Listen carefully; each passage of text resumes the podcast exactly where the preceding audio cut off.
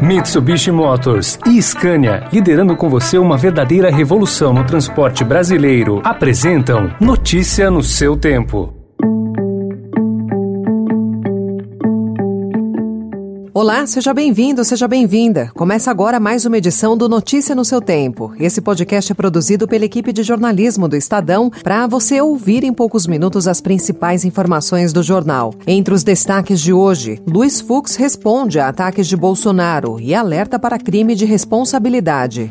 Ninguém, ninguém fechará esta corte. Nós a manteremos de pé, com suor, perseverança e coragem Arthur Lira fala em diálogo e ignora impeachment. É hora de dar um basta a essa escalada em um infinito looping negativo. Bravatas em redes sociais, vídeos e um eterno palanque deixaram de ser um elemento virtual e passaram a impactar o dia a dia do Brasil de verdade e a reação negativa do mercado financeiro às tensões políticas. Esses são alguns dos assuntos desta quinta-feira, 9 de setembro de 2021. Estadão apresenta Notícia no seu tempo.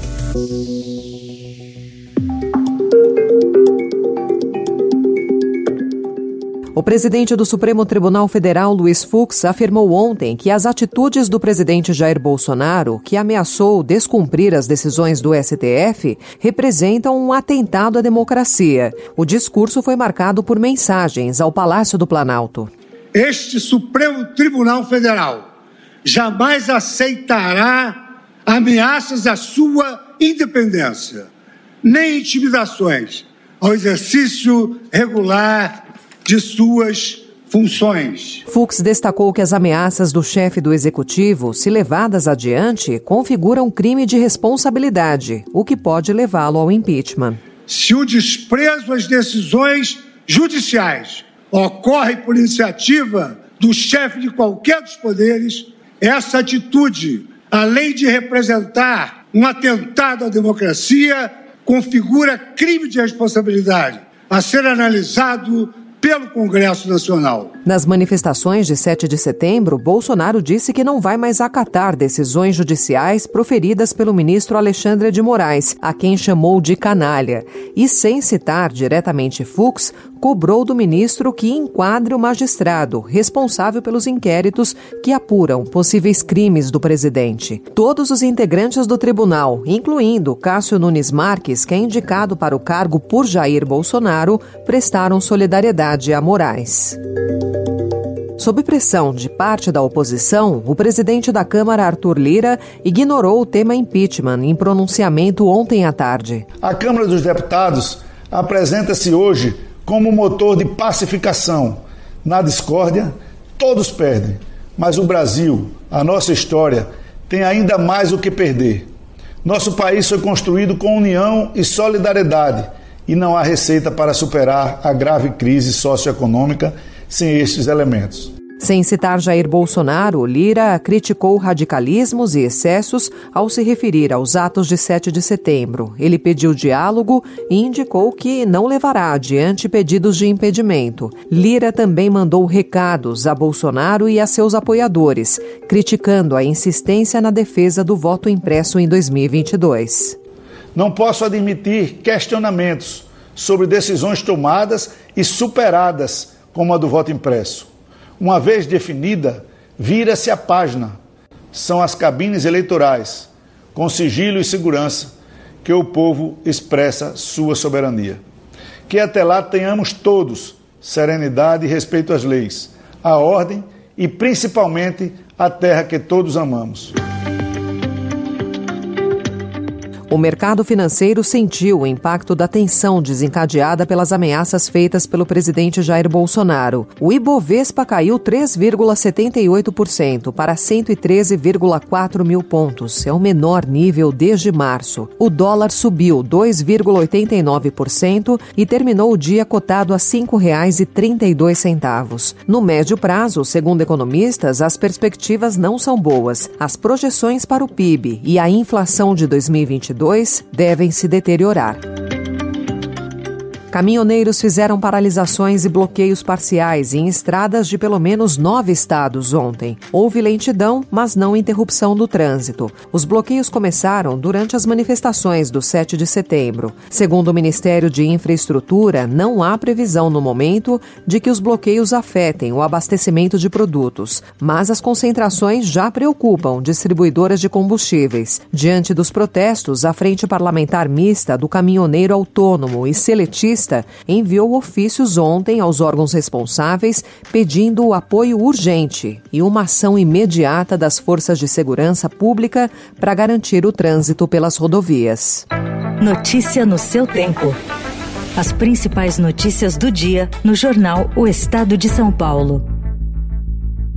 E em 20 segundos, impasse entre Ministério da Saúde e Governo de São Paulo faz nove cidades do estado suspenderem a terceira dose a idosos. E o contrato que prevê a aeromóvel, que ligará o aeroporto de Cumbica até a estação Aeroporto Guarulhos da CPTM.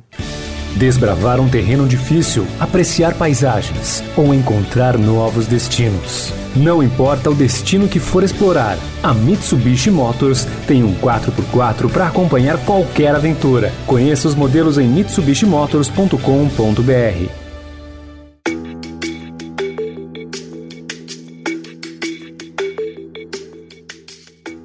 O termo aditivo para a implementação de um transporte ferroviário que vai ligar o aeroporto de Cumbica com a estação Aeroporto Guarulhos da CPTM, na região metropolitana de São Paulo, foi assinado ontem. As obras terão duração de 24 meses, com início previsto para janeiro, segundo o Ministério de Infraestrutura. A ligação será feita por um aeromóvel. De acordo com o Ministério, as obras terão custo previsto de aproximadamente 272 milhões de reais, mas o valor será abatido da outorga anual paga pela concessionária ao governo, como foi anunciado em 2019. O novo sistema terá ligação com os três terminais do aeroporto e ao menos nove cidades de São Paulo decidiram suspender a aplicação da terceira dose contra a Covid em idosos, em razão do impasse entre o governo estadual e o Ministério da Saúde. O Ministério da Saúde prevê a vacinação com a Pfizer ou de forma alternativa com AstraZeneca ou Janssen. O governo paulista, no entanto, antecipou o início do reforço, aplicando também a Coronavac. A medida tem gerado críticas de especialistas que mencionam estudos apontando uma eficácia eficácia menor da vacina chinesa entre os mais idosos. João Dória convocou ontem cientistas e integrantes do governo dele para defender o uso da Coronavac na terceira dose nos idosos. A medida, segundo Dória, permitiria reservar outros imunizantes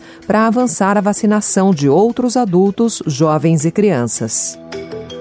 Um homem de 33 anos foi preso ontem em Sorocaba, no interior de São Paulo, suspeito de financiar o ataque contra agências bancárias em Araçatuba, também no interior paulista. A mulher dele e outro suspeito também foram presos. Conforme a Secretaria de Segurança Pública, Paulo César Dutra revelou ter financiado a operação para roubar os bancos. A mulher dele, Michele Maria da Silva, era procurada por tráfico de drogas.